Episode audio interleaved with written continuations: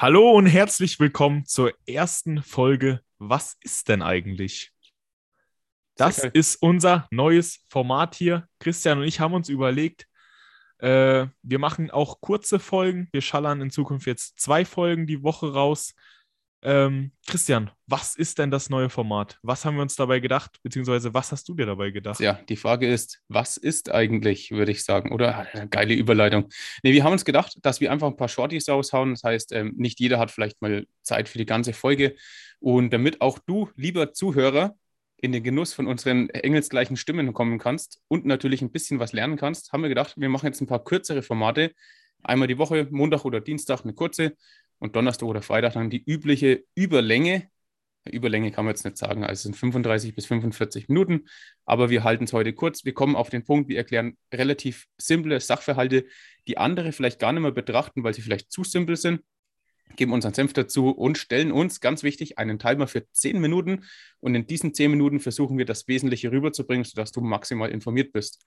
Genau, wir wollen einfach so eine Art Bodybuilding ABC, so Begrifflichkeiten, alle möglichen Dinge, die uns eben einfallen oder die ihr uns auch gerne per DM auf Instagram schreiben könnt. Wenn du jetzt denkst, oh, das ist ein Thema, das hätte ich gerne noch mal kurz und knapp erklärt, dann schreib mir oder Christian doch gerne eine kurze DM, dann können wir da gerne drauf eingehen. Unser erstes Thema für die erste Folge, was ist denn eigentlich, wäre das Thema RER.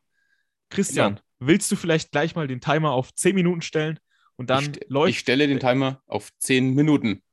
Und jetzt sagen, geht's los. Let's go. Was ist RER bzw. RPE? Ist im Prinzip relativ simpel, ist das gleiche. Das eine zählt halt von hinten, das andere von vorne.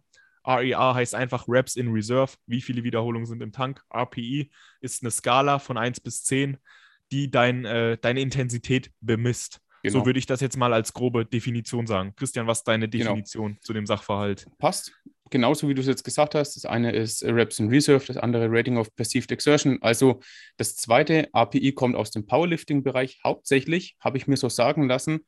Und damit wird im Endeffekt nur dargestellt, wie intensiv dein Satz jetzt wirklich war. API, wie schon gesagt, von der Skala von, ja, von 10 bis 1 muss man eigentlich sagen. Je näher du an die 0 kommst, desto intensiver war der Satz. 0 ist total, total Endlevel. Ähm, und wie, es mit Reps in Reserve ausschaut, soll ich das sagen? Willst du? Du meintest jetzt, API ist 10 das höchste. Ich glaube, Ja, stimmt. Jetzt habe ich es genau umgedreht gesagt. Muss ich korrigieren? Christian hat gerade RER erklärt. Ja, ist tut mir leid. Ist kompliziert. Alles gut. RER, Reps in Reserve. RER 2 wäre einfach, du hast zwei Wiederholungen noch im Tank, bevor du aufhörst. Das wäre gleichzusetzen mit einer API 8. Genau, und damit Ganz haben einfach. wir eigentlich schon das, äh, das Mysterium dazwischen gelegt. Ja. Es ist scheißegal, welches du benutzt. Wenn du ja, schön und akkurat trainieren willst, macht es vielleicht ab einem gewissen Punkt einfach mal Sinn, gewisse Intensitäten einschätzen zu können oder deine eigene Trainingsleistung und damit kannst du dein Training auch super genau steuern. Was sind denn eigentlich die Vorteile davon, wenn man das Training mit Reps in Reserve oder APR ja, gestalten möchte? Das, der Vorteil meiner Meinung nach ist einfach, dass du mehr Volumen verkraftest, was Sinn machen kann, wenn du zum Beispiel neue Übungen erlernen willst, was Sinn machen kann, äh, wenn du dich aus dem Leben geschossen hast, nennt man Overreaching Week und dann eine Deload-Woche oder eine Intro-Woche planst, dann macht sowas Sinn. Es macht vor allem auch im Powerlifting Sinn, weil im Powerlifting äh, ist ein Muskelversagen immer beim Bankdrücken, Kreuzheben, Kniebeugen so mit der Tod, würde ich mal behaupten. Mhm. Das macht relativ wenig Sinn. Aus Bodybuilding-Sicht würde ich sagen, API, AEA arbeite ich persönlich nur mit Grundübungen. Also ich würde niemals einen Bizeps-Curl zwei Wiederholungen im Tank lassen oder so. Das macht mhm. mir keinen Spaß. Da sehe ich keinen großen Sinn dahinter. Nicht mal in der Introwoche. Aber bei Sachen wie Bankdrücken, Kreuzheben, Kniebeugen, von mir aus auch noch einer Beinpresse oder solche Sachen, kann es durchaus Sinn machen, mal ein, zwei Wiederholungen im Tank zu lassen, um sich nicht komplett aus dem Leben zu schießen. Und vor allem auch bei Sachen wie Kreuzheben auf einer AEA 0 zu machen, äh, steigert halt das Verletzungsrisiko ins Unermessliche, würde ich jetzt mal behaupten. Christian, wie ja. arbeitest du damit? Ähm, ich mache es mit Grundübungen auch so, dass ich immer ganz gern eine Wiederholung im Tank lasse und vielleicht auch, sagen wir mal, du machst deinen Mesozyklus vier bis sechs Wochen lang. Dann kann es auch mal sein, dass in der zweiten Woche auch beim Bankdrücken nochmal zwei Wiederholungen im Tank sind. Ist aber natürlich abhängig von Person zu Person. Und tatsächlich mache ich es auch bei besonders, ich sage mal, Muskelkater oder Muskelschäden abhängigen Übungen so, dass auch in der Introwoche vielleicht mal ja, bei der Übung zwei Wiederholungen noch im Tank sein dürfen, zum Beispiel liegendes Beinbeugen oder so. Da habe ich schon oft die Erfahrung gemacht, dass eine Null in der Introwoche dann wirklich zu extremen Muskelkater führen kann. Ganz besonders natürlich bei Newbies, aber erstaunlicherweise auch bei, bei besonders fortgeschrittenen Athleten. Sehr geiler Einwand, Christian. Sehr geiler Einwand mit dem Beinbeuger. Das wäre nämlich auch ein Thema, was ich noch angesprochen hätte. Das ist jetzt, das, ich habe mit meinem Coach drüber geredet. Ich habe gesagt, ich vertrage maximal drei bis fünf Sätze Beinbeuger. Mehr geht die Woche nicht. Ich, ich habe immer verkaterte Beinbeuger. Mhm. Und das ist jetzt wirklich die einzige Übung, wo wirklich im Plan steht, zwei bis drei Reps in Reserve beim Beinbeuger. Geil, Weil ich, wenn ich den auf null mache, wenn ich den auf null mache, da geht gar nichts. Ja. Da schaffe ich nicht drei, mehr als drei bis vier Sätze die Woche sind bei mir beim Beinbeuger liegen nicht drin, wenn ich den auf eine Null mache. Ja. Und den jetzt auf zwei, drei zu machen, ist relativ langweilig, aber ich schaffe schon mal mindestens doppelt so viel Volumen und es mhm. ist dann aus Bodybuilding-Sicht zielführender, als den auf eine Null zu machen. Ja. Sehr interessant. Ja. Ähm, vielleicht kann man hier auch erwähnen, dass äh, nur weil du das Doppelte, also jetzt natürlich nur weil du äh, maximal intensiv trainierst, wirst du auch nicht maximal mehr Muskelmasse aufbauen. Ähm, man muss immer so eine kleine Wechselwirkung beachten zwischen Intensität und Volumen. Je intensiver du trainierst, desto weniger Volumen verkraftest du. Das haben wir schon mal angesprochen und auch umgedreht. Und jetzt kann man sich aber auch noch vorstellen, dass die Ermüdung, die sich mit sehr viel Intensität einfach anhäuft, exponentiell steigt. Das bedeutet, ähm, sagen wir jetzt einfach mal, wir skalieren das Ganze mit ganz normalen Zahlen, 1, 2, 3. Du setzt einen Intensitätsreiz mit 1 ähm, und erzeugst einen, ja, einen, einen Hypertrophiereiz von 1, dann bedeutet das nicht nur, weil du einen Intensitätsreiz von 2 setzt, also doppelt so intensiv, dass du zweimal so viel Muskelmasse aufbaust. Das Ganze nähert sich irgendwann mal so eine Asymptote an, das heißt, ähm, die Kurve wird irgendwann flacher. Und deswegen macht es auch bei manchen Übungen, auch aus verletzungsprophylaktischer Sinn, nicht Sinn, jedes Mal ans Muskelversagen zu gehen.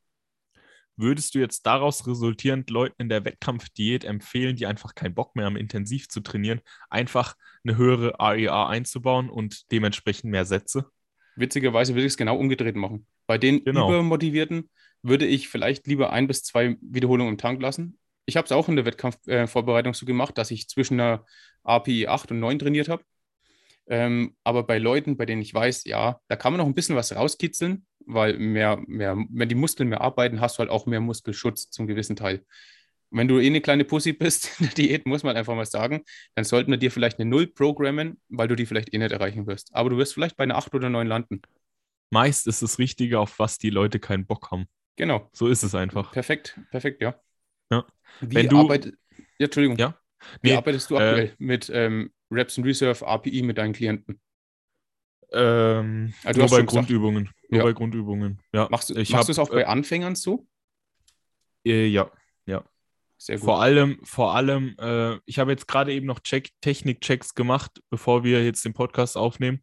Und da habe ich in der Audio gesagt, das sieht mir nach einer AEA 10 aus und nicht 3. Weil beim Kreuzheben ist es unglaublich schwer, vor allem für relative Anfänger das einzuschätzen. Oder da Beinpresse. Genau, solche Sachen sind halt extrem schwer. Aber ich würde niemals jemanden eine AEA 0 beim Kreuzheben aufschreiben und schon Gottes gar nicht Willen. beim Anfang, weil äh, ja, dann lässt du lieber 10 im Tank. Es geht am Anfang eh drum, erstmal die Bewegungsmuster zu erlernen. Er lernt das Bewegungsmuster, ob du da 10 im Tank lässt, meine Güte, dann lässt er halt ein bisschen Muskelaufbau auf der Strecke. Aber wenn wir nicht eine vernünftige Baseline haben, was die Technik angeht, dann bringt uns alles nichts, was Intensität und so weiter angeht. Ja, genau. Das ist der Grundstein von allem. Der Grundstein vom Coaching, das sollte der Grundstein von deinem Training sein, die Technik. Wenn die Technik sitzt, kann man sich darum kümmern. Aber du brauchst mhm. dir keine Gedanken um Intensität machen, keine Gedanken um Volumen, keine Gedanken um verschiedene Bewegungsmuster, blablabla. Alles uninteressant, bevor die Technik nicht stimmt. Genau. Das ist so meine Prämisse.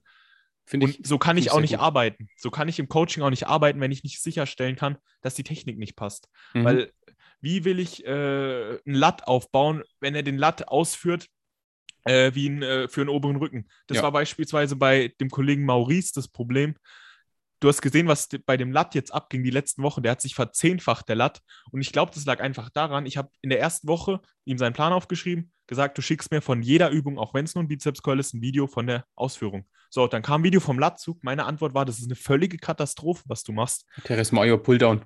Genau, genau. ja. Geschwungen und Schön. nur aus den Schulterblättern, aus der Schulterblattbewegung. Aber du, ähm, die, also man, man kann sich schwer selber beibringen, wenn Ja. man vielleicht nicht so im Internet rumsucht, warum der Latissimus nicht wächst oder so. Also die anatomische Genau. Funktion ist ganz wichtig.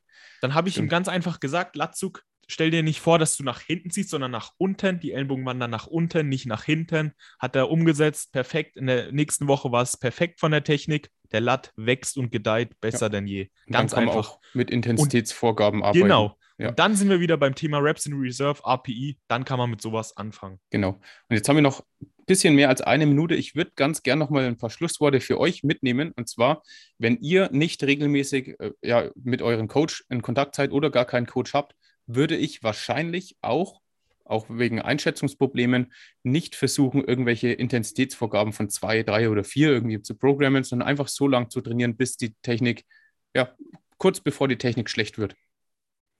Ganz einfach gesagt, ganz Ja. simpel. Das versteht jeder. Genau. Wenn die Technik einbricht, Muskelversagen ist auch, dann steht AEA 0, dann werden noch 10 Wiederholungen geschwungen. Eine AEA 0 ist ein Muskelversagen 0. Das sieht anders aus wie noch 10 geschwungene. Bei einer AEA 0, da zittert de, das Bein, der Arm, was auch immer gerade trainiert wird. Das Ja. sieht anders aus wie noch geschwungen. Aber Christian, die Technik noch- ist eben noch perfekt. Das ist der, Ja. der große Punkt. Ja. Eine Reps in Reserve 0 ist ein technisches Versagen und kein absolutes Versagen. Ja. Christian, vielleicht noch die letzten Sekunden nutzen. Wie würdest du den Zuschauer empfehlen, damit zu arbeiten? Wann, wo, wie? Ich Ganz würde, simpel. ich würde ganz klar sagen, sucht euch einen Coach, der weiß, was er macht. Und ähm, wenn ihr keine Ahnung habt, trainiert so lange, bis ihr ja, ne, die letzte saubere Wiederholung gerade noch so geschafft habt. Und dann seid ihr auf dem perfekten Weg, weil man braucht eine gewisse Grundintensität, um Muskelaufbau überhaupt mal stattfinden zu lassen.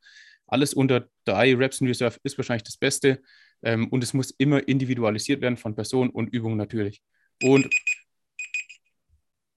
somit Perfekt. Ja, Somit ist die erste Folge. Was ist denn eigentlich auch schon rum? Richtig geil. Ich glaube, wir haben das Grundlegende abgedeckt. Jetzt hat jeder mal so einen grobes, äh, groben Einblick, was ist AIA, was ist API, wovon redet man. Das kann ich jetzt auch äh, perfekt so übernehmen, wenn ein Klient fragt, für was dieses komische Dings da in der einfach Einschalte liegt. Hör den Podcast, dann kriegt der Podcast Klicks. Ich habe weniger Arbeit. Win-Win-Situation. Ähm, ja, dann Vielleicht ein kleines Fazit. Fasst eigentlich nochmal ganz gut zusammen. Leg dich hin und drück, du Arschloch. genau, bis Zitat es unsauber wird. Markus Rühl. Genau. Genau.